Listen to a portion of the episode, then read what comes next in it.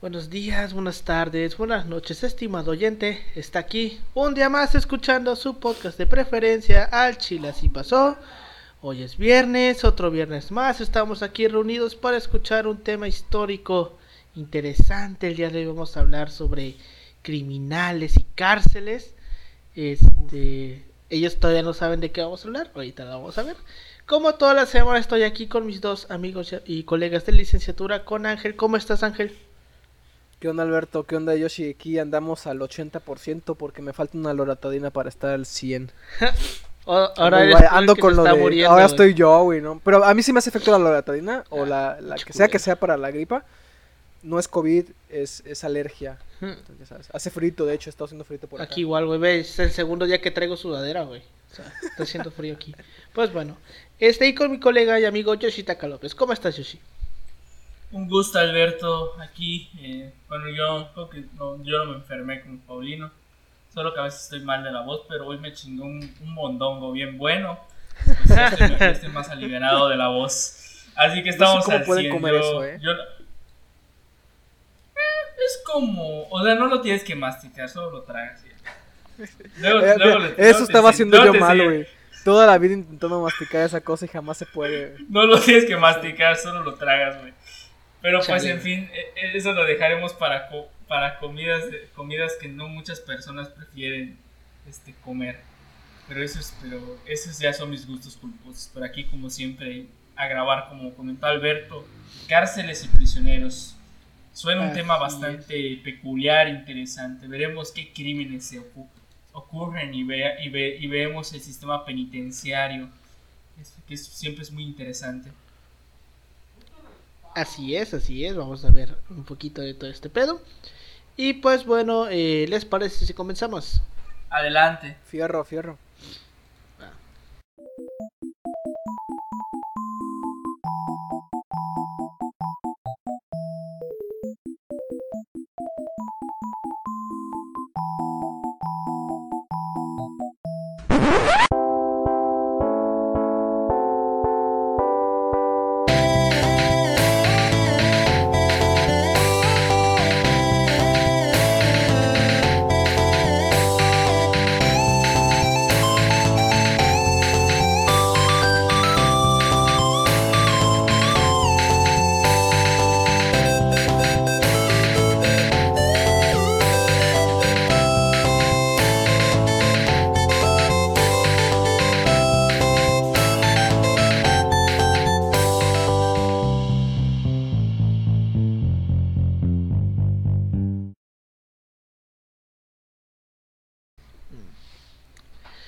Bienvenidos a Chile Así Pasó, un podcast de historia mexicana y a veces mundial, donde su servidor, Alberto González, le va a contar a Ángel Paulino Chan y a Yoshitaka López una historia chusca, bizarra, increíble o surreal acerca de algún proceso, personaje o hecho acontecido en la historia. Una de las preguntas que más nos hemos hecho los seres humanos es, ¿somos buenos o malos por naturaleza? Muchos pensadores han tratado de responder esta pregunta entre estos muchos pensadores nos podemos, nos vamos a centrar solamente en lo que decía Sun Shunzi, que es este un chino, que era el enemigo de otro chino que se llamaba Menzi. Que Menzi decía que todos somos buenos por naturaleza y que tenemos amor dentro de nuestro corazón, pero que lo tenemos que cultivar. Y en cambio Shunzi, o sea, podemos decir que Menzi era el hippie y Shunzi era el emo. Shunzi decía que el hombre es malo por Así es, sí, güey. Bueno, está interesante lo que dice, porque chécate. Dice, eh, Menzi creía que el hombre era malo por naturaleza, que los deseos por prestigio y satisfacción son innatos e irradicables del ser humano, y que si no fuéramos bestias crueles, no habría necesidad de leyes o estados. Güey, qué buen pensamiento al chile. Sí, güey, tiene un poco de sentido, güey. Ajá, y pues tiene razón, güey. Este, Debería ser un autor que, que debemos meter para teorías de la formación políticas, pero ya sabes, somos occidentales. Ya ves, güey. Pero pues, porque tiene razón. Si no actuáramos como gorilas en cocaína, no tendrían por qué existir las cárceles. Las cárceles son estructuras que llevan milenios con nosotros. Sirven para encerrar a toda aquella persona que haga algo malo. En teoría. Pero Conforme fuimos avanzando como sociedad, también el concepto de cárcel fue cambiando y sobre todo fue evolucionando su manera de construcción. Una de las cosas que nos parecería raro, pero que en realidad es más común de lo que parece, es que muchos países suelen usar espacios remotos para construir prisiones. Por ejemplo, Ecuador tuvo prisiones en las Islas Galápagos, que ya hablamos de ellas en el episodio de las guerras estúpidas, vayan a escucharlo, la guerra de las cabras, muy estúpida. O por ejemplo Brasil, que Brasil tuvo prisiones en la isla de Fernando de Noroña, y no, no es Fernández de Noroña, que es la isla más pinche alejada del continente que tienen. O sea, la pusieron en una prisión hasta el culo del mundo, güey. Pues bueno, y podríamos nombrar. Hasta pero hasta el culo, ¿no? Sí, güey.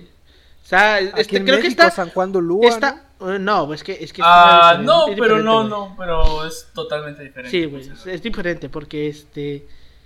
Eh, por ejemplo, esta isla de Fernando de Noroña está un poquito más lejos de África de lo que está de América, güey. No manches. O sea, creo que hasta América son como 3.000 kilómetros. Y a África son como eh, 3400. Ah, ok. O sea, está, cerquita de África, o sea, está bien pinche lejos. Pero bueno. Este, pero de todos estos, hubo una prisión que se destacó sobre las demás, ya que se decía que entrar a ella era sinónimo de pesadilla. Las autoridades mencionan que durante los más de 25 años que estuvo en funcionamiento, ni un solo preso pudo escapar. Nadie pudo salir de la cárcel. Sin embargo, se conoce la historia de tres prisioneros que protagonizaron la fuga más, enigmática en su intento de humor, de huir. Sin embargo, hay indicios de que este, pudieron tocar tierra firme, aunque la policía diga que no, que se murieron. El día de hoy les vamos a hablar de una de las prisiones más famosas del mundo, la prisión de Alcatraz. Vámonos. Uh, vamos a una locación. Pues aquí cerquita, prácticamente. En Chicago, si no me equivoco. Ah, Chicago, San Francisco, güey. San Francisco, no sé. Yo soy malísimo en geografía. Ah, San Francisco, sí. Chicago ni tiene mar, güey. Güey, tienes razón, güey. Este, Te fuiste un poquito más al este, güey. Ajá, este, exacto. Son las faltas de hora de sueño. Pero sí, tienes razón, este es San Francisco. Ey, verga, güey, me trae recuerdos al Capón. Paulino, tú lo llegas a conocer, ¿no? Eh, chinga tu madre. Está interesante la historia de las mafias en Nueva York, güey. Es una joya, de hecho, creo que el hecho de que Al Capone pisara Alcatraz fue trascendental porque eh, implicó una nueva forma de investigación. se lo chingaron por no pagar.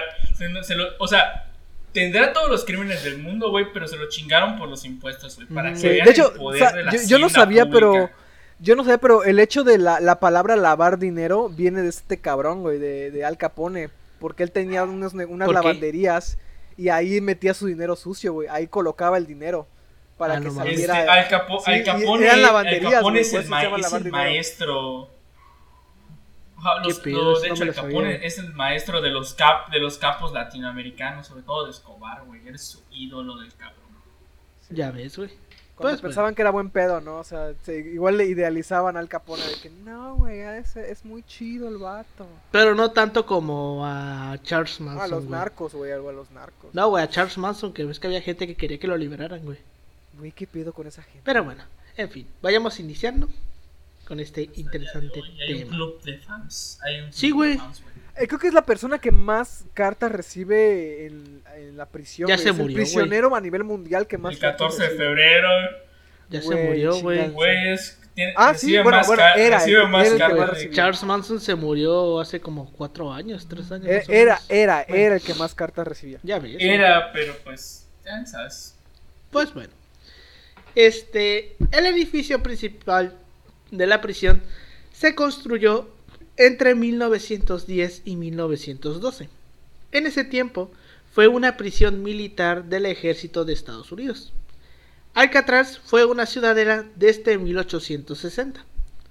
Los cuarteles disciplinarios de Estados Unidos, la sucursal del Pacífico en Alcatraz, fue adquirida por el Departamento de Justicia de Estados Unidos el 12 de octubre de 1933 y la isla se convirtió en una prisión de la Oficina Federal de Prisiones en 1934, después de que los edificios fueron modernizados para satisfacer los requerimientos de una prisión de seguridad de primera categoría.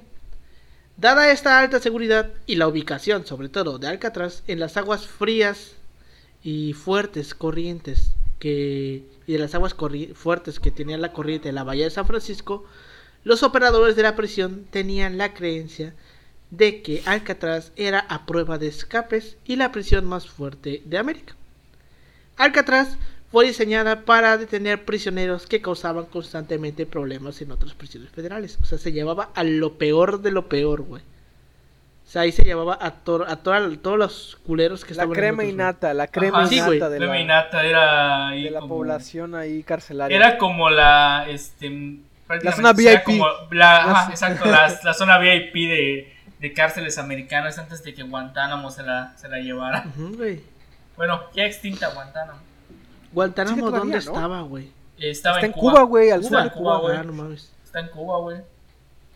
No, nunca lo había es la, puesto a investigar. Es la única parte que se chingaron a Castro, güey. Lo único que no, Castro no pudo recuperar. Pues ya ves, güey. Pues bueno. Cuando la prisión fue construida, se hizo de hormigón. Y muchos materiales fueron reusados para su construcción. O sea, ya había ahí antes la ciudadela, tiraron la ciudadela y, reutilizaron los, materiales de la ciudadela para construir Alcatraz. Por ejemplo, las escaleras de, hierro del interior y la puerta del edificio de celdas, de celdas cerca de la, de la barbería al final del bloque A se conservaron de la antigua ciudadela y enormes bloques de granito utilizados originalmente como montura de armas fueron reutilizados como mamparos de muelle y muros de retención. Muchos de los antiguos barrotes de las celdas fueron usados para reforzar las paredes, causando problemas estructurales más tarde debido al hecho de que, al hecho de que muchos fueron ubicados cerca del borde, donde estaban sujetos a la erosión del aire salado y al viento durante años. O sea, pendejos usaron los barrotes de, de, metal en los bordes, güey. Y llegó la salinidad del mar, güey, y los hizo mierda. O sea, sí, pero teníamos que reutilizar porque es bueno para el planeta. Así es, austeridad. Austeridad. sí, güey, sabes que también a quién se le ocurre, güey. las construcciones cerca del mar no pueden llevar metal, güey. Sea, de hecho, inclusive en las mismas, las casas, por ejemplo, en México, que son de concreto, el, los, lo que se llaman los castillos, Ajá, Si por alguna ocasión ustedes han visto una casa derrumbada, güey, y ven el castillo de la casa, güey, está, o sea, tú lo ves que está entre, entre muros, el castillo, está protegido, pero ya está todo de todo corroído. sí, exacto, es la humedad. Por castillo te, te refieres a varillas. A, las varillas, güey, las varillas. Ah, sí, por a las varillas. Sí, es que bueno, yo las conozco como las varillas, güey. Yo nunca en mi perra vida las había escuchado como castillo, pero bueno. Bueno, es que cambian por la región. Ya sabes. las cosas que van para que se asiente bien, güey. Sí, güey. las varillas. De, ajá, güey. De hecho, este, en Estados Unidos no se suelen usar porque no hacen construcciones de concreto, güey. Bueno, eh, por, lo menos en casas. Ajá, aquí es que la tradición es concreto, en Estados Unidos es madera. Pero es Ajá, por madera. No, es que nosotros sí le hicimos caso a la historia de los puerquitos, güey. Estaría interesante. Siempre es la más chingona. Estaría interesante ver una casa de madera aquí, güey. Güey, es que es mucho Ah, es súper o güey. O sea, ajá, es O sea, sobre todo el magma. O sea, es o sea, en teoría es una, o sea, te sale cara una de concreto, güey, pero o sea, la de concreto en teoría es porque en algún futuro la vas a heredar, es, por eso, o sea, los americanos es con cara de, pues Simón ya se fueron mis hijos, güey, y la vendo y la destruyen y hacen una nueva. Entonces, por ejemplo, es como que su cultura de ellos. Aquí es como que a huevo alguien va a vivir para toda la vida. Pues sí, güey, pero hasta cierto punto eh, el hecho de que, ejemplo, te heredan una construcción de concreto hecha mierda, te va a salir muchísimo más caro tirarla o repararla que el hecho de que te den una cosa de madera hecha mierda, güey. Oye, encontrar un terreno, güey, es lo mismo, más difícil o más caro. Bueno, bueno. Depende igual, igual. Depende igual. Pero bueno, ya ves, es, que lo, es que lo ve cada casa, güey, que dice del vato de, ah, ¿para qué necesitamos un arquitecto, no? O algo así. ah, güey, eso sí, eso pues ya es otra cosa, güey. Pero obviamente... déjate, que, déjate que fueran como que algo sensato, ¿no? habitación aquí, aquí, pero es habitación aquí, baño por acá. Bueno, el pedo es de que, güey, ¿sabes cuál es mi sueño guajiro, güey? Tener una pinche casa en un terreno, güey, una constructora lo quiera, güey. Y es con cara de, güey, se la No es bueno, ¿eh? No es buena idea. no, güey, se lo vendría a cuatro pesos. Mira, vas, a, vas a amanecer como bodoque, güey. vas a por motivos que desconoces vas a, te encontrarás en dentro de una bolsa, güey. La satisfacción no me lo va a dejar. Cuando es por eso siempre digo la, la, la idea de propiedad no existe, güey. Bueno, sí, sobre todo la propiedad un terreno para ahí en litigio y vas a ver, güey. Sí, tienes razón ahí. Pues bueno. La expropiación siempre está ahí. Va a llegar Hugo Chávez con su botoncito rojo de expropiación. Pero bueno. Este Alcatraz fue diseñado para retener a los prisioneros que causaron constantemente problemas en otras prisiones federales. Fue básicamente una prisión de último recurso para mantener el peor de los peores eh, criminales que no tenían esperanza de rehabilitación, porque sabemos que eh, fueron los franceses del siglo XIX los que metieron esa idea de que no, vamos a tratar bien a los prisioneros porque se pueden rehabilitar, los podemos reintegrar a la sociedad. De esta idea, pues básicamente a Alcatraz llamaban a todos aquellos güeyes que decían, este vato no va a poder vivir en sociedad otra vez. Ah, Básicamente. Pero bueno, este, a las 9.40 del 11 de agosto de 1934, el primer grupo de 137 prisioneros llegó a Alcatraz. Llegaron en ferrocarril desde la penitenciaría de Estados Unidos en Leavenworth, Kansas, hacia Santa Venetia, California, antes de que fueran escoltados a Alcatraz, esposados en vagones de alta seguridad y resguardados por 60 agentes especiales del FBI de la Marina y oficiales de seguridad ferroviaria. Se conoce que unos 32 presos de la prisión militar original estaban entre los primeros reclusos. Exactamente la prisión militar me parece que es para militares, güey. O sea, militares que habrán hecho algo. Bueno, me imagino que es la jurisdicción que le tenga que tocar, en este caso, las prisiones militares ya sean personas acusadas por diferentes crímenes o Desacatos. Ajá, o, o, sea, o igual crímenes de guerra o, son prisioneros de guerra, como dice Paulino. ¿Pero existían prisioneros de guerra en Estados Unidos en los 30? No, creo, güey, se, habrán ido a trabajar ahí con la CIA. Que, yo sepa también aquí en México, los militares, como tienen su propio fuero, por así decirlo. Ajá, sí, exacto. O sea, no pueden ir a una, prisión normal. De hecho, no van a juicios normales, van a juicios militares. Es otro, es otro fuero, sí. Y sus cárceles son especiales, o sea, son paramilitares. exacto. Hmm. Digo, está extraño. Ah, mira, dice. Una prisión militar es una prisión operada por, un ejército. Las prisiones militares se utilizan de diversas formas para albergar a prisioneros de guerra, combatientes ilegales o aquellas personas cuya libertad fue coartada. Bueno, mm, ya vemos, es para algo de guerra. El chiste es, que este 32 de estos ciento ¿qué? Dijimos 137 ya estaban antes en Alcatraz, o sea, nada más los sacaron y los volvieron a meter. Ajá, o sea, es un cara de nuevas, nuevas instalaciones. Así es. Pues bueno. Hubieras dicho, no, es que Para su mayor comodidad. Güey, yo siento que hubo un mamón que hubiera dicho, no, güey, estaba más chingón la construcción anterior, güey. Ya ves. Ahora chéquense esta mamada. La mayoría de estos primeros presos eran famosos ladrones de banco y falsificadores, asesinos o sodomitas. ¿Sabes qué es un sodomita? sodomita creo que es lo que a los gays les decían sodomitas, ¿no? Mm, Alberto, ¿Sodomitas? O sea, la palabra sodomita se le dice a la persona que practica sexo anal, güey. Porque es un pecado, güey. Y era un delito antes, güey. Pero en ese tiempo ah, creo que era, un delito, era muy, ah, muy unido a los gays, más que nada. A la comunidad de gay. Ajá. Sí, güey. Pero bueno. O sea. Güey, es que sería, sería interesante cómo se hace ese proceso para determinar si eres culpable del delito. Ajá, güey, exacto. Mira, era la justicia de los años 30. Ni, punto, no, no creo que hubiera mucha transparencia, pero bueno. Que te acusara un magistrado, ¿no? De que, ah, esa persona... Yo lo vi, yo lo vi, Salía con mi hijo, salía con mi hijo y mi hijo no es así y él lo sedujo y la chingada. Ah, y te acuso de sodomía, güey. Desde el poder, güey. Ya ves, güey. Pero bueno. Los presos siguieron llegando, principalmente de Liverpool y de Atlanta. En 1935 y el 30 de, junio de ese mismo año, la penitenciaría tenía una población de 242 presos, aunque algunos presos, como Beryl Rapp, ya habían, ya habían sido transferidos de Alcatraz algunos meses antes, o sea, ya lo habían sacado de ahí, O sea, hubo un güey que lo sacaron, pero pues lo sacaron escoltado, pues no se escapó. Pues bueno, en la prisión, obviamente, se instalaron detectores de metal, los cuales inicialmente causaron problemas por sobrecalentamiento y a menudo tuvieron que ser desactivados.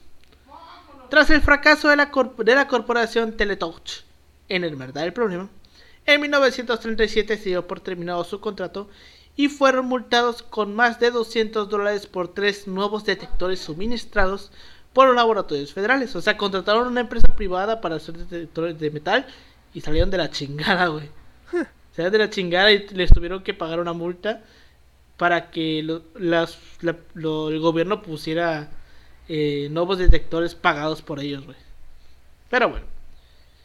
Este, Alcatraz alojó a unos 1576 criminales a lo largo de su historia, los cuales eran los más despiadados de América, incluyendo a Al Capone, Robert Franklin Stroud, que era el pajarero de Alcatraz, Bumpy Johnson, Rafael Cancel Miranda, Michael Cohen, Arthur Barker, James Bulger y Alvin Carpis, quien sirvió más tiempo en Alcatraz más que cualquier otro recluso. Fue el que estuvo más tiempo ahí, seguramente desde el inicio hasta el final.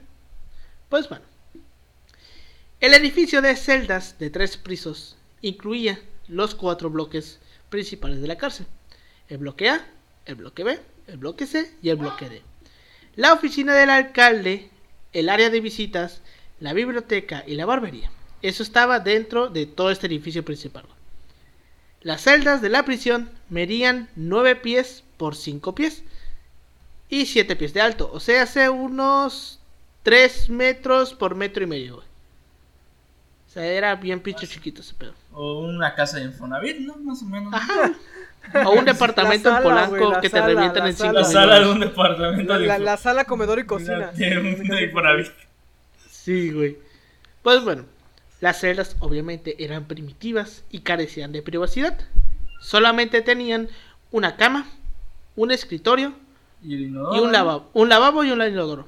De hecho, el escritorio está culero, cabrón, porque literalmente es una tabla pegada a la pared que tú jalabas, güey. Ese era el escritorio, Mamón, güey. Mamón, güey, pero pues es una buena opción para ahorrar espacio. Ya ves. Pues bueno. Este. No tenía eh, muebles. Y te daban una mantita, güey. Para tu cama. Para que te taparas en las noches. Obviamente. Este.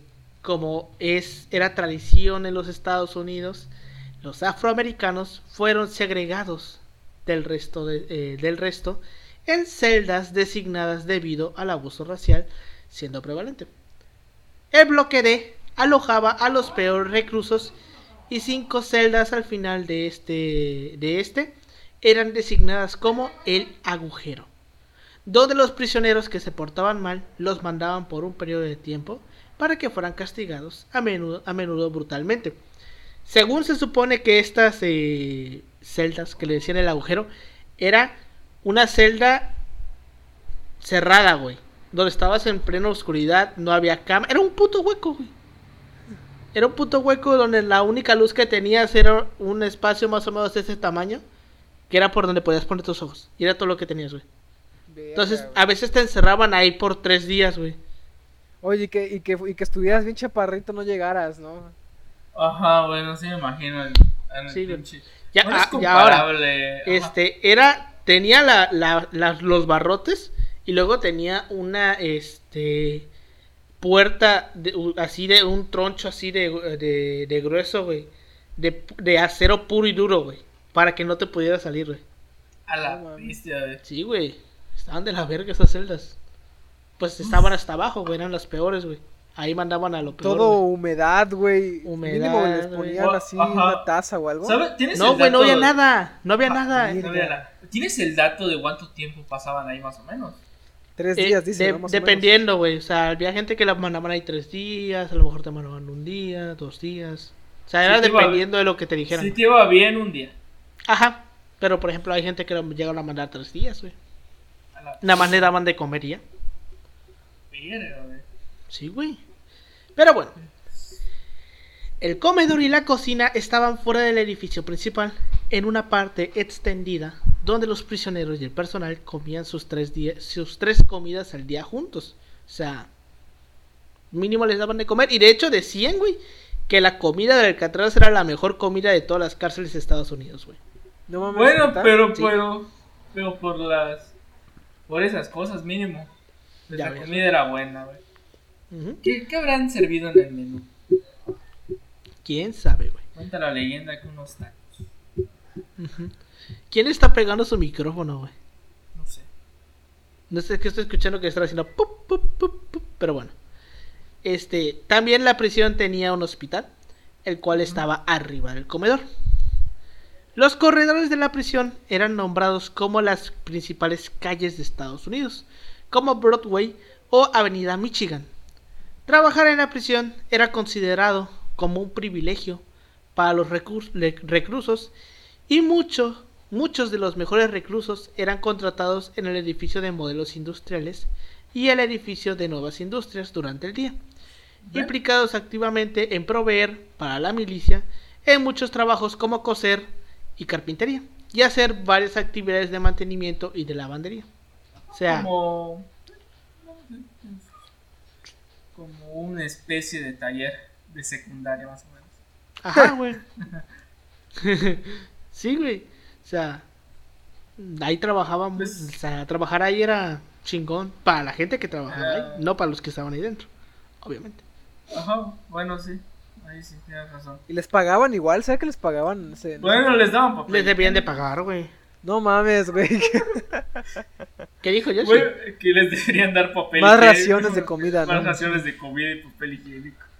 Es que no, les, les pagaban con experiencia. Hijo de tu perra madre. Güey, qué culero. Fuera de pedo, qué culero lo de estas prácticas que se ocupan para el ya ves, güey. Y luego te encuentras gente que dice, ¿por qué les dan de comer gratis con nuestros impuestos? Ellos deberían trabajar para no sé qué y que ellos se ganaran su dinero. Vato, no mames, güey. Nunca has estado en una puta prisión, ¿verdad? muchas muchas veces, a veces nada más les dan agua, agua y pan, güey. Ah, güey, las historias de la cárcel están culerísimas, güey. O sea, y algo que hay que entender aparte es que a veces no todos los que están en prisión, o sea, están ahí por la razón que en teoría les imputan. Hay otros, hay casos un poco pocos más densos son. te pones a pensar que no, que siempre la justicia no está al lado más del pobre. Ya ves, güey. Pero bueno, obviamente, como Alcatraz no era el edificio o el lugar más bonito que te pudieras imaginar, estuvo gente que, pues, cayó en depresión dentro de ella. Y Ed Wood fue el primer prisionero en recurrir al suicidio en Alcatraz. Otro prisionero, que se llamaba Rufe, Rufe Persful, se mutiló los dedos después de tomar un hacha del camión de bomberos, pidiéndole posteriormente a otro recluso que le hiciera lo mismo en la otra mano. O sea, se volvían locos, güey. Sí, imagino. No había... Bueno, no, no creo que son los años 30. Te iba a decir, no había en la médica servicio de psicología, pero dije nada. O sea, probablemente a la médica sí, porque sí. Ajá, no, a la, médica, a la médica sí, sí pero. Estoy diciendo que tenía un hospital. Ajá, sí, tenía un hospital, pero no creo que haya tenido. Pero, pues, o sea, algo psicológica lo dudo. No, mames, güey, le iban a decir no sea Joto y ya. Ajá, échale, échale ganas. Échale, ganas, güey, échale ganas. No más, pero como que, no, dije es una estrella, no creo que. No, güey, ni de pedo iba a haber un área psicológica. Pero bueno. Un escritor describió a Alcatraz como el gran bote de basura de la bahía de San Francisco, en el cual todas las demás prisiones federales depositaban sus podridas manzanas. Porque pues era lo peor de lo peor. En 1939, el nuevo ministro de Justicia de los Estados Unidos, Frank Murphy, afrentó contra la, la penitenciaría diciendo, cito, Toda la institución es conductora de la psicología que desarrolla una siniestra y ambiciosa actitud entre los presos. O sea, él decía que pues está culero, güey. O sea, hasta el mismo lo reconocía, está culero, pero pues aquí no viene gente que se robó un chicle. Aquí no viene gente que se robó un chicle, aquí viene gente que pues se ganó, que lo trataban de la verdad. Ajá, sí, bueno, sí. Pero si nos comparamos un criminal normal, pues, o sea, justificamente. Déjate eso, güey, que políticamente no te resulta, o sea, es triste decirlo, pero políticamente no te resulta arremeter contra las prisiones porque eh, la gente a veces en ese aspecto es muy conservadora, o sea, hasta los de izquierda, güey puedes, pueden, pueden llegar a decir, ah, no, es que la prisión es buena para, para los individuos porque ahí... Ajá, exacto. Pues no, ahí no, más que regenerarse, no son un peligro, güey. Bueno, sí, y, nos hemos dado cuenta que al menos en México no, güey. O sea, la, la, cárcel es uno de los grandes nidos luego de... De corrupción. Distribución de drogas, ah, güey, de corrupción y de... Déjate de eso, forman a criminales, güey. Exacto. No, güey. O sea, pues ya ves. o sea, eh, bueno, en, en, la teoría es como que lo ideal, dices, no, es que reforma al individuo y es, es parte como que para, bueno, al final lo que, lo que busca la ley, güey. O sea, que si no la cumples, pues te vas al bote, güey. Pero pues sabemos que a veces el papel y la práctica no siempre son los más adecuados. Sí, güey, o sea, por ejemplo, creo que el ejemplo más claro de lo que puede llegar a ser una cárcel en México, quitándole con Berry, obviamente, es este la cárcel que cerraron hace poquito en Monterrey, güey, la de Topo Chico, ¿era Topo Chico? Bueno, no sé, eh, yo estaba más enterado en el caso de las Islas Marianas, güey, porque era como ah, Alcatraz mexicano. Hay uno en donde había puteros, o sea, Topo Chico, había e, era en esa ¿Era esa? Sí, creo que era Topo Chico, en Topo Chico había este, eso, había puteros, había bares, güey, había ¿Había? salas exclusivas para el ritual de la Santa Muerte, güey, ya. la verdad no sabía, la verdad, o sea... agarraban inclusive, creo que a las, a las, a las, a las mujeres de la penitenciaría, ¿no? Femenina, que estaba al ladillo. Creo. Creo, es que creo que tenían dos, güey. Estaba al lado izquierdo, al lado de mujeres y al lado de hombres, güey, creo. Pero a las morras se las llevaban para allá, güey, se las creo, cruzaban Para, para los presos de allá. Pues ya ves, güey. Pues ya ves cómo es esto.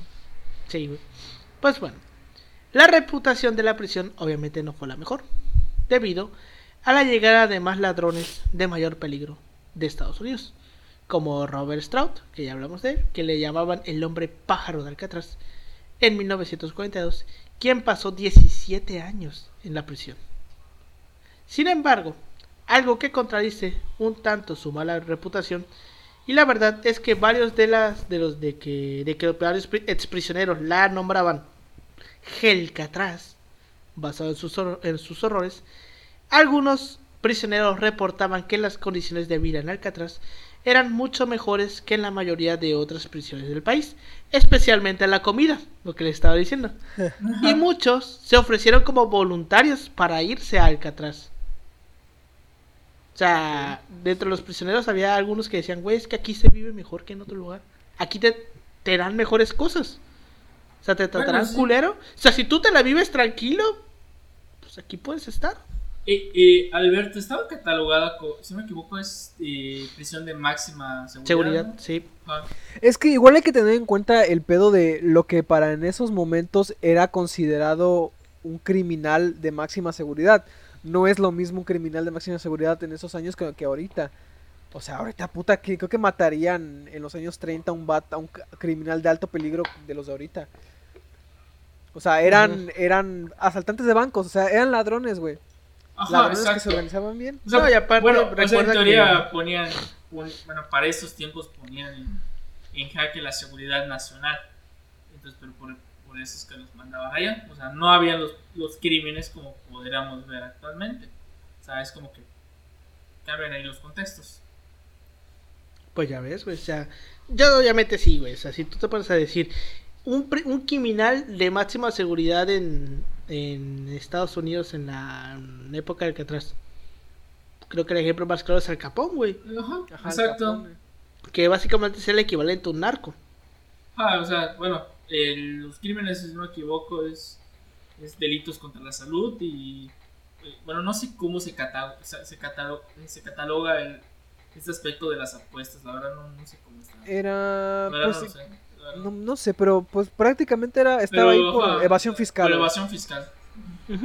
y ves que pues eh, gran parte de la fortuna que se armó el Capón se la armó gracias a a, la venta de licor. A la, ajá, a la venta de licor, güey, en la época de la ley Era lo equivalente en ese tiempo a... Imagínate, güey, si hicieran una ley seca así en México como en Estados Unidos, güey.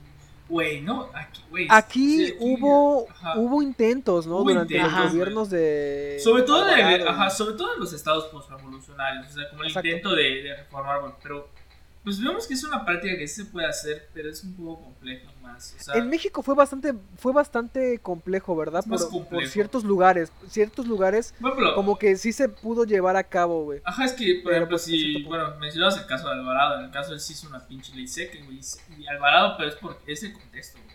Alvarado porque era, un, era un hijo de puta, güey, porque se... Ajá, o sea, fuera de pedo, o sea, Alvarado hizo buenas cosas, güey, pero, o sea, algo que hay que decir, güey, que si rompías la ley, Alvarado se pasaba de verga, güey. Lo más seguro es que te hubiera colgado, te hubiera mandado a fusilar, güey. Pues ya ves, güey. Pues bueno. Eso es la ley efectiva. Dice, de, todos, de todas formas te vas a morir alcoholizado. Pues de una vez, dice. Pues sí. es que, o sea, hablar del alcoholismo es como que es un tema así un poco complejo, güey. Pero, sí. Pues, o sea, bueno, hay, hay como que, por ejemplo, ponen el caso de las drogas, güey, que dicen. O sea, por ejemplo, sobre todo en el caso de la marihuana, güey, dicen que el pinche alcohol te pone más violento. O sea, y es legal, y la marihuana no te yo, yo he visto más amigos violentos por el alcohol, güey, que por la marihuana, güey. Te lo juro, O sea, pero es como... Ahí la dejamos, ahí la dejamos. O sea, pero es como un debate que sigue, sigue a día de hoy.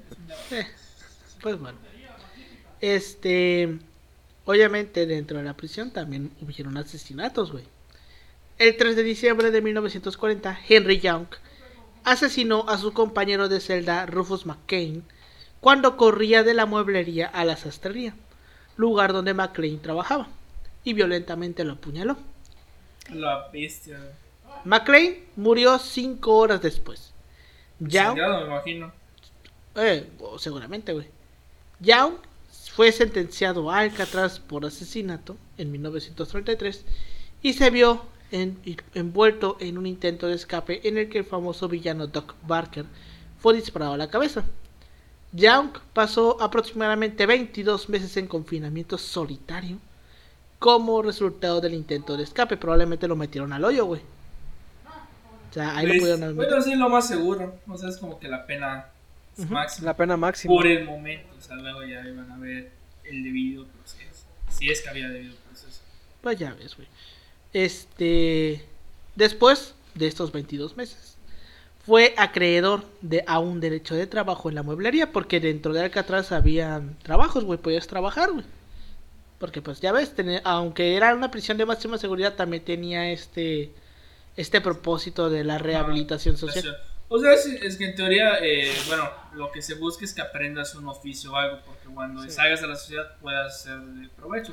de, de, hecho, va, va, va muy en línea con este pedo de, la, de, de los protestantes, ¿no? Que dicen que el trabajo reivindica eh, y cómo se llama, a través del trabajo tú puedes socialmente como salvar salvar tu alma, cosas así, güey.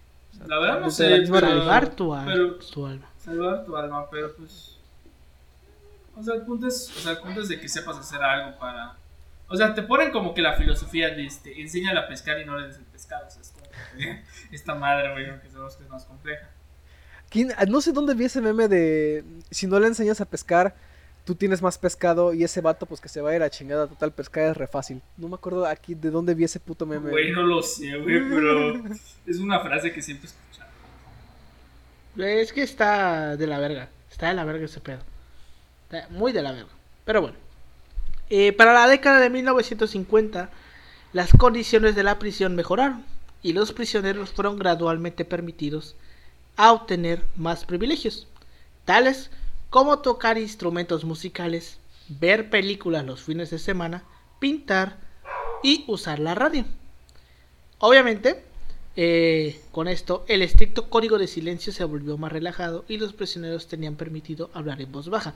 Porque antes, güey, no podías hablar. Si alguien te, te escuchaba hablar o hacías mucho ruido, güey, podían llegar y meterte tu putiza, güey. Porque había un código de silencio, güey. Güey, cuando dijiste lo de la música, güey, me imaginé que había como festivales, güey, donde la, donde la banda de, la, donde la banda de la policía tocaba, güey.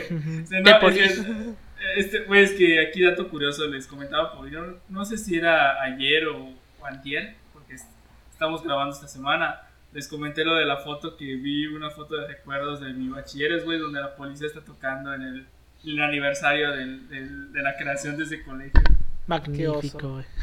Güey, es que sí me lo imaginé, o sea, es que al lado de donde está mi, mi, prepa, güey, este, pues hay como que está, está una estación de la policía y, güey, los ves el fin de semana haciendo ejercicio, güey, o teniendo su banda recreativa, güey. Entonces, pues era obvio que en algún momento pues, pues sí, güey, te damos chance para que te presentes con los alumnos. Pero estaban tocando con el uniforme de policía. Sí, así a fuego, ¿no? Luego les mando la foto, es que no sé dónde veré. Creo, creo que sé qué foto es, güey, pero. Bueno. Pero. pero está chingona, güey. Bueno, lástima que a mí no me tocó, güey. Ya, era, ya era egresado cuando, cuando tocaron. Chale. Pues bueno. Sin embargo, la prisión continuó siendo impopular en el continente dentro de la década de 1950. Fue por mucho la prisión más cara de los Estados Unidos. O sea, fue era carísimo, era carísimo mantener. Bueno, sí, sí, imagino. Y continuó a ser percibida como la más extrema de América. Me imagino que cuando se refiere a América, se refiere a Estados Unidos. Estados Unidos, pues, sí, obviamente. Estos pendejos que se creen que América es Estados Unidos, pero bueno.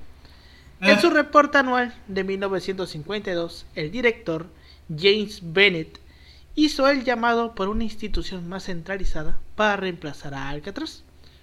Un informe de 1959 indicó que Alcatraz era tres veces más cara de mantener que las demás prisiones promedio de Estados Unidos. Eran 10 dólares diarios por cada uno de los prisioneros, comparado con los 3 dólares de las demás prisiones. Era tres veces más caro con mantener un prisionero en Alcatraz. El problema de Alcatraz fue empeorando por el hecho de que la pinche prisión estaba en medio de una puta isla, güey. Y obviamente estás en medio de una puta isla, estás a exposición de la sal y el viento. Así es. Entonces, este, se, se necesitarían 5 millones de dólares de la época para cubrir los gastos del problema. O sea, de mantenimiento. De mantenimiento. 5 millones de dólares de la época. O sea, era. un chingo de dinero. No era poco, güey. Recordemos que aquí tenemos la, la calculadora. Déjala abro porque ahorita no tenía abierto el navegador. Ahí comenten algo en lo que abro esta mierda. Bueno, decir que con. Paulino, ¿tú qué hubieras hecho con ese dinero? 5 millones de la época, no mames, güey. ¿Qué no hubiera hecho México en esa en esos momentos? No, no, pero tú, ¿qué hubieras, gastado, tú qué hubieras gastado. Ah, yo hubiera comprado Quintana Roo, güey. Sin pedo. Güey, yo iba a decir lo mismo, güey. Chingue su madre, güey. Estamos en el 59. Güey, llegas. Mm, 59. Vamos a ponerle. O no, güey, invertir en oro, güey. En oro.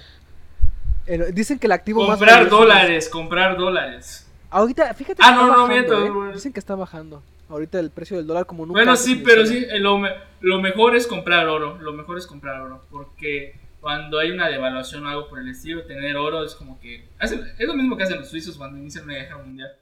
Hijos de puta.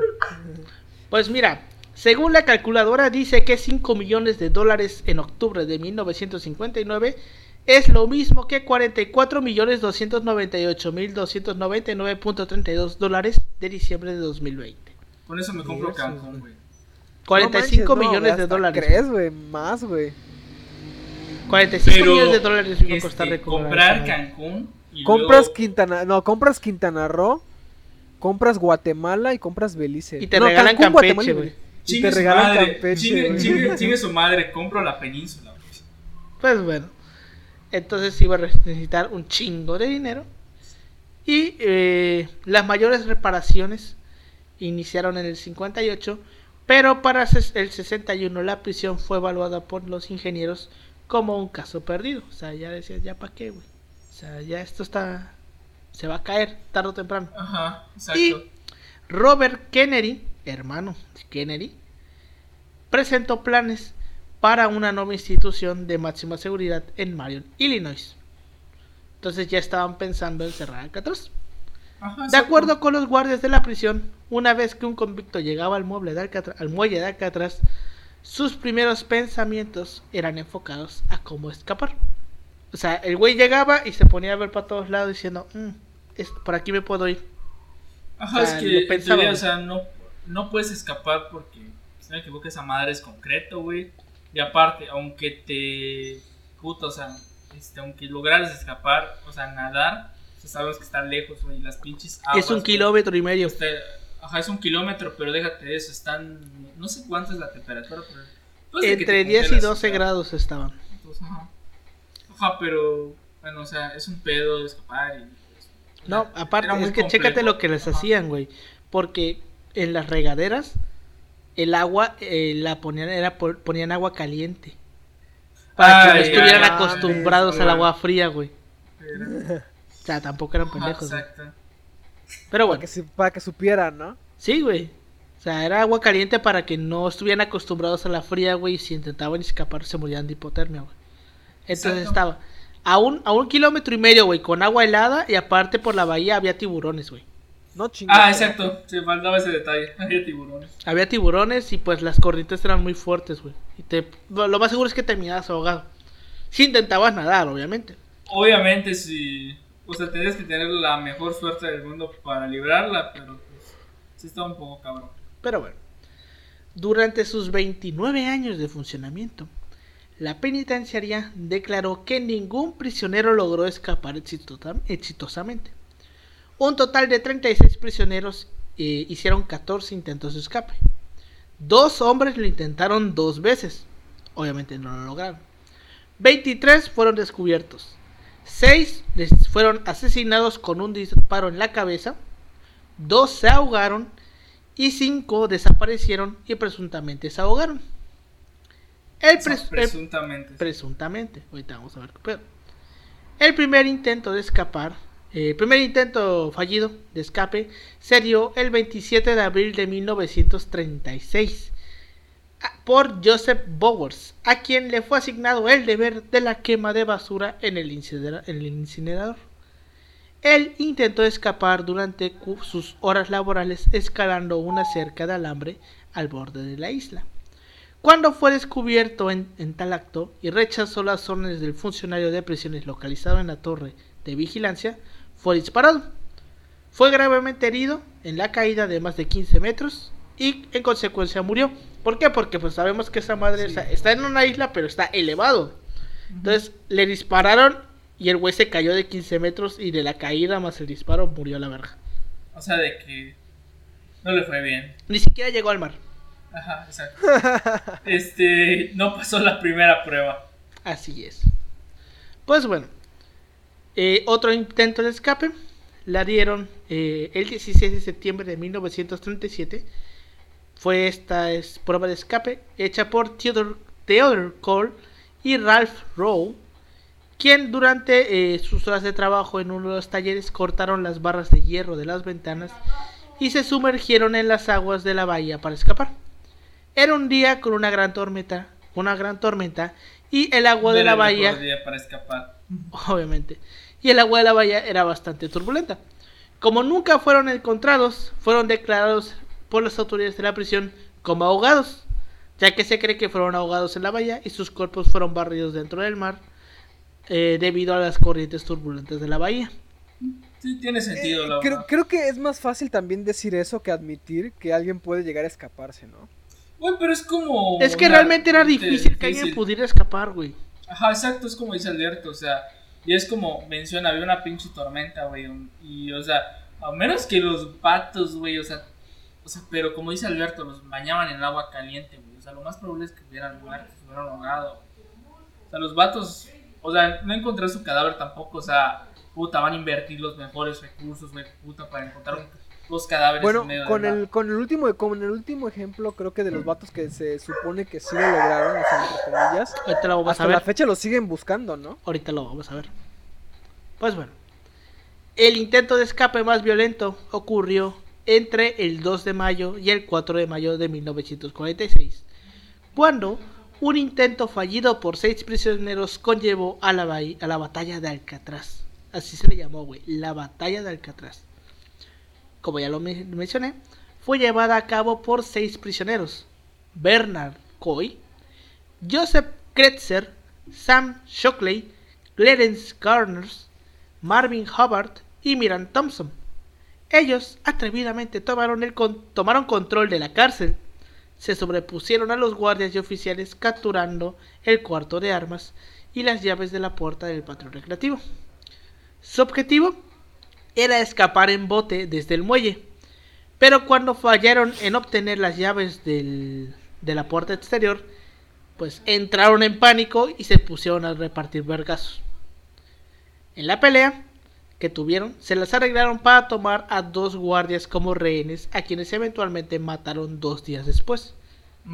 Impulsados por Shockley y Thompson, Kretzer disparó a los rehenes a una distancia muy corta. De los, uno de los guardias, William Miller, sucumbió ante sus lesiones, mientras el segundo guardia, Harold Stites, fue asesinado en la cárcel. Aunque Shockley y Thompson y Carlos regresaron a sus, a sus celdas, los otros tres, Coy, Kretzer y Hobart, persistieron en su pelea. Los marines, los marines, güey, de Estados Unidos tuvieron que intervenir para ayudar a los guardias y asesinar a los tres prisioneros. En esta batalla, aparte de los guardias y los prisioneros asesinados, otros 17 guardias y un prisionero resultaron lesionados. Shockley, Thompson y Carnes fueron enjuiciados por el asesinato de los guardias. Shockley y Thompson también que fueron sentenciados a muerte a, través de una cámara de gas, la cual fue llevada a cabo en San Quintín en diciembre de 1941. Güey, ahorita que dices cámara de gas, bueno, yo me imaginé que iba a ser silla eléctrica. Yo igual, güey. Yo igual cuando lo estaba leyendo dije, seguramente... Güey, pero o sea, es más, me imagino ah, que... dije, me, llegaron reminiscencias eh, alemanas por allá. Güey, es que... Ah, a la verga, es que sí me imagino que es, es más culera morir por gas, güey, que por una silla eléctrica. Te ahogas, güey, te estás ahogando ahí y Ya ves, con tus patatus ahí, güey. Yo siento que lo más humano sería matar a alguien en una cámara de gas, pero con monóxido de carbono, güey. ¿Quién sabe? No sé, güey, la verdad. O sea, creo que ahorita... Yo siento que lo más humano sería decapitarlo, güey. No, güey, porque ah, el... No es cierto, no es cierto, no es cierto, no es cierto. El monóxido de carbono pues es lo que sueltan los calentadores estos de gas, güey. Y te, ah, te, duermes, ¿no? Te, te, mareas y te duermes. En caso de que estés despierto, te mareas y te da dolor de cabeza. Pero si estás dormido, no te das cuenta. No sientes nada. Y te matas. tienes razón, y te mata, tienes razón, Alberto. Te matas. ¿eh? ni, ni, te das cuenta de que estás intoxicado. Bueno, ahorita, a día de hoy, pues, creo que en el sistema americano la pena de muerte máxima es la de la inyección letal. O sea, teoría es porque es más humanitario. Pero bueno. Entre comillas, ajá, exacto. De cualquier forma, Carnes, quien tenía solamente 19 años, fue sentenciado a cadena perpetua. O sea, a dos lo mataron y a este güey lo sentenciaron a cadena perpetua. Y, obviamente, el escape más, o el intento de escape más famoso, se dio en 1962. Este fue uno de los escapes más complejos jamás vistos, cuyos protagonistas fueron Frank Morris y los hermanos Angry, que se llamaban John, John y Clarence. Frank, Morris eh, tenía antecedentes por posesión de narcóticos, atraco a mano armada y robo de banco. Lo más interesante sobre Morris es que contaba con un coeficiente intelectual de 133, lo cual significaba que Morris era más inteligente que el 98% de la población mundial. O sea, el vato era... Era listo el vato. era, un equivalente al Sheldon Cooper, pero, pero en prisión. ¿De cuánto es el coeficiente intelectual normal? Como 120, ¿no? No lo sé. No sé, güey, te mentiría. Te eh. mentiría. Vamos a googlearlo a ver qué Sí, güey, creo que este 120 es lo normal. ¿De cuánto es el de los, 90 y 120, genios, güey? De 130 eh, por ejemplo, arriba, creo. Me pones, el de, me pones el de Einstein, el de Hopkins. Bueno, el chiste es que creo que de, creo que 75 promedio, para atrás, güey, es ya eres considerado retrasado. Ahí está. O sea, este, tipo, el, si el tienes de no, aquí lo tengo. Eh, de 90 a 109 eres promedio. 110 a 119 arriba del promedio, 80, 80, 89 abajo del promedio, 70, 79 inferior y, y así va bajando. Sí, y así va bajando. O sea, 70, eh, ¿no? 70 es como que lo más bajo, para que no te consideren este, 69 inferior es deficiente. 70. Entonces, pues, tú, este, si tú tienes 70, pues no estás, no eres el super genio, pues tampoco Iba a ser un, chiste muy culero, pero si tú fueras un chango, güey, tú dirías, ah, no mames, ese chango se mamó, güey. Lo iba a decir. pero bueno, es, pero pues eh, una persona de 70 no está ahí, güey, está en el limbo. Es como por ejemplo mm. Forrest Gump, güey. No mames, que Forrest Gump, güey, estaba debajo del promedio, pero por muy poquito, güey. Creo que eran como 5 puntos. Ajá. Okay. Pero pues le fue bien a, a Forrest. Ya ves, de hecho. Pero bueno, entonces este vato era de coeficiente 133, o sea, era de más arriba del promedio. Y pues era más inteligente que el 98% de la población mundial. Chingate esa. Pero bueno. Exacto. Morris se dio cuenta que la ventanilla de ventilación de su celda se estaba comenzando, se estaba comenzando a caer a pedazos gracias a la sal y erosión de las aguas de la bahía le dijo a los hermanos Angrin y a Allen West, que era un cuarto prisionero que iba a participar en la fuga, y ahorita vamos a ver qué le pasó. Estos cuatro descubrieron que detrás de, las de las ventanillas de ventilación había un ducto que no tenía vigilancia. Vaya, vaya. Entonces, eh, aquí fue donde inició el plan. Los convictos sacaron de contrabando cucharas de la cafetería, de metal obviamente, y con ellas comenzaron a ensanchar los huecos de ventilación hasta lograr caber en ellos. Para no levantar sospechas, hacían los huecos a la hora en que los guardias ponían música. Entonces vemos que esta política de, ah, vamos a ponerles música, al final no les salió tan bien, güey. Entonces, así el ruido eh, no se escuchaba porque estaba la música. Además, el progreso de los huecos eran cubiertos con paredes falsas que al haber cierta oscuridad en las celdas, engañaban a los guardias, porque las celdas eran oscuras, güey. Entonces los guardias no veían que ahí había un hueco. Pues bueno, la ruta de escape fue trazada a través de la ventilación. Los prisioneros retiraron el ventilador y el motor, porque tenían un motorcito ahí de ventilador, güey. Y los reemplazaron con una malla de metal, dejando espacio suficiente para que un prisionero, el cuerpo de un prisionero pudiera entrar. Robaron, un cabre abrasivo de carburo de silicio de un taller de la prisión y los prisioneros retiraron los, los remaches de la rejilla. En sus camas reemplazaron con maniquís hechos con papel maché y pelo que robaron de la barbería. O sea, los güeyes hicieron cabezas, güey, y las ponían en la eh, las camas, güey. Y en lo que ellos se salían a hacer todo, a, preparar todo, dejaban la cabeza ahí, güey, con un montón de ropa, las cubrían y pareciera que estuvieran durmiendo, güey. y así se, salían, güey, y se ponían a hacer todo lo que tenían que hacer para seguir con el plan, güey. Pues bueno, los fugitivos también construyeron una balsa inflable durante muchas semanas con más de 50 impermeables robados, los cuales prepararon en lo alto del bloque de celdas, ocultado a los guardias por medio de las hojas que habían colocado sobre los lados. Fue así que la noche del 11 de junio de 1962, Morris y los hermanos Anglin escaparon a través de la ventilación en el techo y salieron de Alcatraz. Sin embargo, el cuarto prisionero, Allen West, no pudo huir ya que no logró quitar a tiempo la malla para acceder al ducto de ventilación. Y como los otros güeyes dijeron, pues te quedaste chingaste a tu madre, lo dejaron, güey. Para no, no este... Sí, para no atrasarse. Ajá, güey. Y se fueron. Entonces, lograron salir al techo. Del techo encontraron un punto ciego donde pudieron saltar la abeja. Bajaron, inflaron la balsa. Fuga. Se pelaron. Se pelaron, güey. Y nadie se dio cuenta. A la verga. Se dieron cuenta la mañana siguiente y e inmediatamente el FBI comenzó una investigación.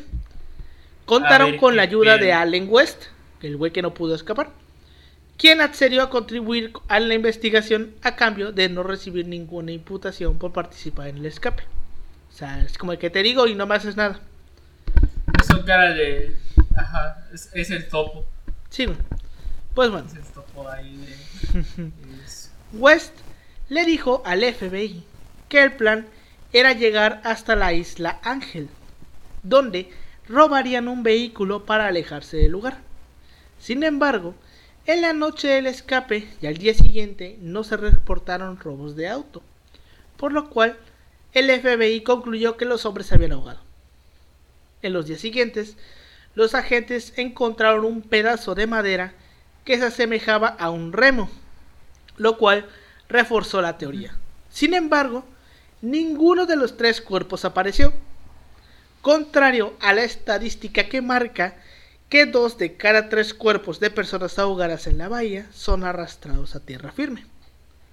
Entonces, en los otros dos bueyes que se ahogaron, que no aparecieron, dicen que se murieron porque había tormenta.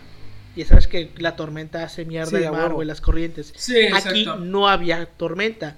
Entonces, si realmente se ahogaron, mínimo uno debió haber aparecido, güey pero no aparece. No, dos, ¿no? Dice, dos de cada tres aparecen en la. Dos de cada tres, pero güey, mínimo uno debió haber aparecido. o sea, uno a huevo debió aparecer. Ajá, güey. Es como que deja muchas. O sea, no. Este. No ata los cabos suficientes para decir a huevo se murieron. Pues sí. Entonces el FBI dijo: se murieron. Chingo a su madre. Aquí no pasó nada. Con cara diciendo: con estos con huevos, digo murieron y firma la Sí, a huevo. Aquí no pasó nada. Nada. A ver, ¿sí o no? O sea, ¿ustedes qué piensan? Ahorita vamos a ver, a mejor... si, si vas a preguntar que, si pensamos si, si se escaparon o no, ahorita vamos a llegar a otro punto. Pues bueno, se cerró el caso, güey, al mes, pero el FBI reabrió el caso y su búsqueda en 2013. A la bestia. ¿Por qué? porque les llegó una carta de en una carta en la cual les advertía que todo este tiempo había estado oculto y que había sobrevivido a la espectacular fuga. La carta se hizo pública recién eh, en 2013 y estaba firmada por John Anglin, uno de los que escapó. Y la carta decía, cito, Mi nombre es John Anglin Escapé de Alcatraz en junio de 1962 con mi, con mi hermano Clarence y Frank Morris. Tengo 83 años y estoy en mal estado. Tengo cáncer. Sí, todos pudimos escapar esa noche, pero por poco. Esto fue lo que escribió en la carta, que llegó a las oficinas del FBI eh, en aquel año. Según los peritos eh, hechas sobre la manera de escribir, es legítima, güey.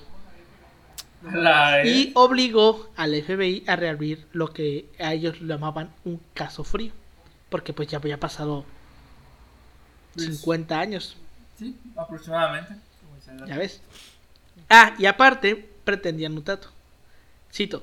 Se anuncian en TV que iré a presión por no más de un año y que tendré atención médica, entonces les escribiré de nuevo y les dejaré saber el lugar exacto en donde estoy. No es una broma. Un estudio de investigadores holandeses, eh, holandeses simuló la huida de los presos en la balsa eh, y donde, hubiera donde hubieran llegado por las mareas desde las 8 de la noche a las 4 de la mañana del día en que se fugaron. Y la conclusión es clara. En un tramo de 3 horas, con las 12 de la noche como un punto central, la balsa habría llegado a la costa. Si a eso le sumamos que los huesos hallados fueron sometidos a una, prueba, a una prueba de ADN con otro hermano Anglin y los y Alfred y que o sea los hermanos Anglin tenían un hermano güey que era otro vato que no estaba en la cárcel que se llamaba Alfred este no porque ese güey no estaba en la cárcel. Por eso o sea, bueno sí. el chiste es que habían encontrado un cadáver güey. Y decían ah estos son los hermanos Anglin le hicieron una prueba de ADN y pues no salió negativo. Entonces la probabilidad de que realmente estuvieran vivos aumentó.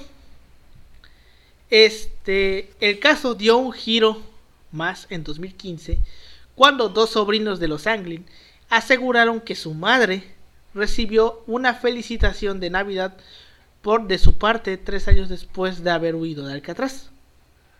Los expertos eh, confirmaron que la letra pertenecía efectivamente a John y Clarence, pero no pudieron fechar la carta.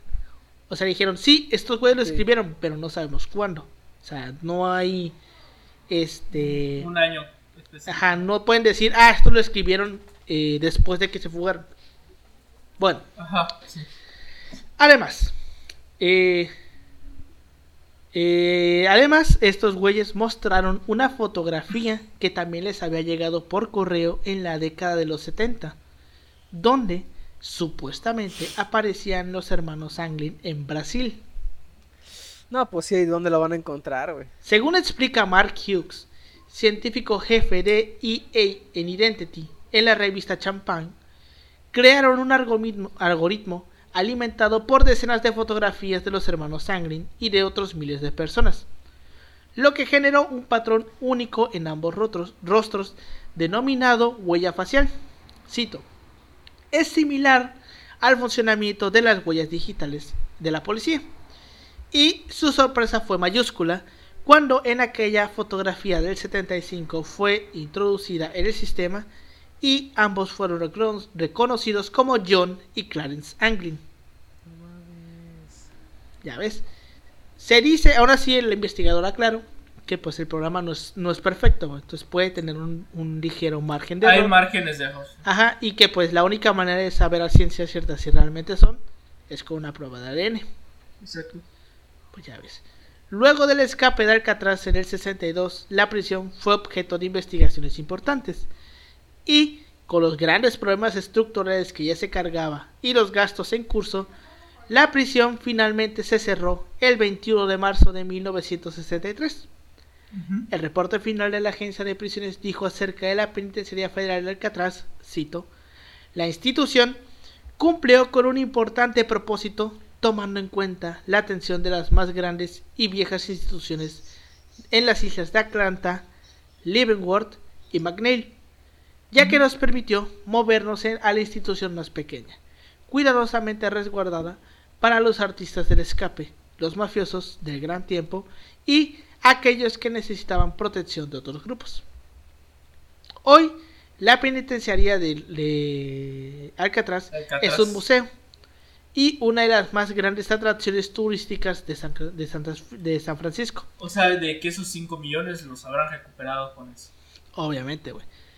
Eh, anualmente atraen aproximadamente a 1.5 millones de habitantes. O sea, un chingo de gente. De hecho, si no me equivoco, para que te toque, o sea, o sea, necesitas reservar con tiempo para visitar la penitenciaria. O sea, es como que si hay un chingo de gente que... Obviamente con el COVID, pues es otro pedo. Sí, pero, claro. Pues, eh, pero pues en tiempos normales, pues es una atracción. Desconozco si habrá que sacar cita, no creo, güey. Sí hay que sacar, es, es, que, o sea, no es tan, o sea, puedes ir, pero, o sea, de que esté disponible ese día, de que haya cupo, Ajá, porque aparte tienes que ir, te, te tienen que cruzar, ¿no? Sí, en un ferry, güey. Ajá, en un ferry, pero o sea, a lo que vamos, o sea, eh, hay mucha gente que por lo general lo visita y hace reservación. Entonces, pues hay gente programada, entonces pues te recomiendan de que, pues sí, o sea, hagas una reservación con tiempo. Y, o sea, puedes ir ese día y si te va bien dices, pues hay un güey que no quiso venir, así que pues te podemos vender el boleto. Relativo. Pero sí es una atracción no sabía que había que pedir reservación, sinceramente. Ajá, pero pues, o sea, es por el tema de la capacidad. O sea, me imagino que si hay una temporada baja. Pues ya ves. Pues, pues bueno, los visitantes llegan en un barco al puerto y se, y se les hace un recorrido por las islas, por la isla y las celdas, así como un espectáculo de audio y narraciones con, anécdotas de reclusos y guardias de Alcatraz. La atmósfera de la penitenciaría aún es considerada como misteriosa y escalofrante. Actualmente, eh, este museo está protegida por, protegido por el National Park Service y el National Register of Historic Places, el Registro Nacional de, de, Lugares Históricos, o el Servicio Nacional de Parques, de Parques Nacionales más bien. Los edificios, mayormente dañados por la erosión, fueron sujetos a trabajos de mantenimiento y restauración. O sea, al final los terminaron restaurando. Pero, o sea, es mucho más rentable mantenerlo como un museo que mantenerlo como una cárcel, güey. Sí, a la huevo. Y pues deja ahí más, está y deja, más dinero. Obviamente, aparte vas a dejar más dinero. Y este. Este, mentalidad de tiburón. Obviamente, güey. Mentalidad de tiburón. Y pues, este, con esto llegamos al final de este episodio. ¿Qué creen ustedes? Estos dos güeyes, estos tres güeyes escaparon. Yo digo que sí, Yo digo que sí, lo decía porque yo consideraba que quizás era más fácil como institución, una poderosa institución carcelaria que es la de los Estados Unidos, decir, ah, pues murieron, que decir, ¿sabes qué? Estos vatos sí pudieron escapar. o sea, para mantener esta idea, esta idea de poderosidad eh, del sistema, pues debes crear una narrativa de invencibilidad, güey. O sea, de que nadie puede escaparse de aquí, de que, es, de, de que esto es lo mejor de lo mejor y es imposible que alguien pueda salir, salir vivo. Por las condiciones que mencionas, Alberto, que no nadaron, fueron un avance, yo digo que sí es muy probable. De hecho, yo recuerdo, recuerdo que en 2008, 2010 más o menos, sacaron una, en Discovery Channel, un programa respecto a estos vatos, güey, de, de, de los que escaparon, pero eh, lo, lo, desde el punto de vista de uno de los oficiales que estaban a cargo del caso, porque decían, esto lo seguimos investigando, no con la misma rigurosidad, pero sí lo investigamos. Y así va a ser hasta que cumpla 99 años el caso. Exacto. ¿Por qué? Porque ellos todavía tienen una orden de recaptura, las cuales van a vencer entre más o menos estos años 2023, 2025 porque cuando lleguen estos años, lo, estos güeyes ya tendrían 100 años. Ya tendrían 100 años, entonces es muy poco probable que sigan vivos. Ajá, o sea, bueno, me imagino que los vatos, pues. Pero te digo, la, la, teoría que mantenían era de que probablemente estaban muertos. Ajá, exacto, pero. En esos años. Ajá, o sea, yo imagino que los vatos que habrán escapado, o sea, les convenían de que. Huevo, que me mataran, o sea, que me declararan muerto. Que así te muchos pedos. Pues... Ya puedes iniciar desde cero en un lugar de Alaska. O en Brasil, como estos güeyes. Exacto. Pues sí, güey. Pues bueno. ¿Cómo crees que, cómo crees que se habrán puesto así sus nombres de identidad? Ah, que está interesante saberlo, ¿no? ¿Quién sabe, güey? Pablo González. no, pero es que si, vas a ponerte nombres, si vas a ponerte nombres brasileños, lo tienes que pronunciar bien, güey. Pablo ah, González. Ah, sí, güey. Paolo, Paolo González. Paolo González. Güey, ¿cómo era el de Homero Simpson, güey, mexicano, güey? Homero Sánchez. O, o, Homero Thompson, ¿no? O sea, no, Homero Sánchez.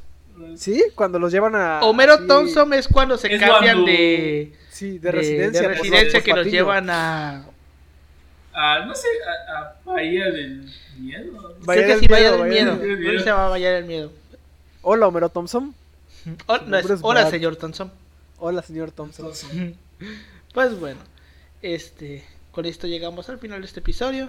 Déjenos en los comentarios qué creen, si estos dos güeyes, si esos tres güeyes escaparon, si se murieron, si lograron llegar a tierra firme, qué pedo.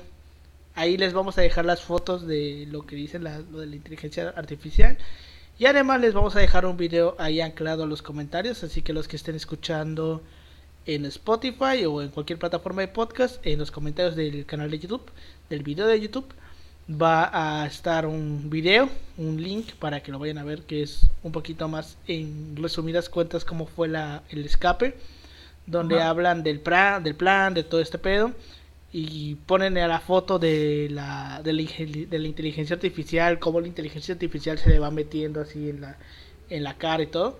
Porque pues obviamente... Ajá. Entonces, de todas maneras, ustedes van a tener la foto ahí. Pero para que vean cómo trabaja la, la inteligencia artificial que escaneó estas fotos, le vamos a dejar ahí el video. Este, pues bueno, algún comentario que tengan de este pedo. Pues que nunca, nunca que perdona la, la esperanza en estos, en estos sistemas carcelarios que pues lo que hacen prácticamente es reproducir condiciones de marginalidad, güey. Entonces, es el que estas dos personas hayan podido escapar de, de una cárcel que era un poquito pinche para la época, pero pues ligeramente mejor en condiciones que la mayoría. Pues nos hablan bastante de nuevamente estas condiciones de la época, güey. Así es. ¿Tú, Yoshi?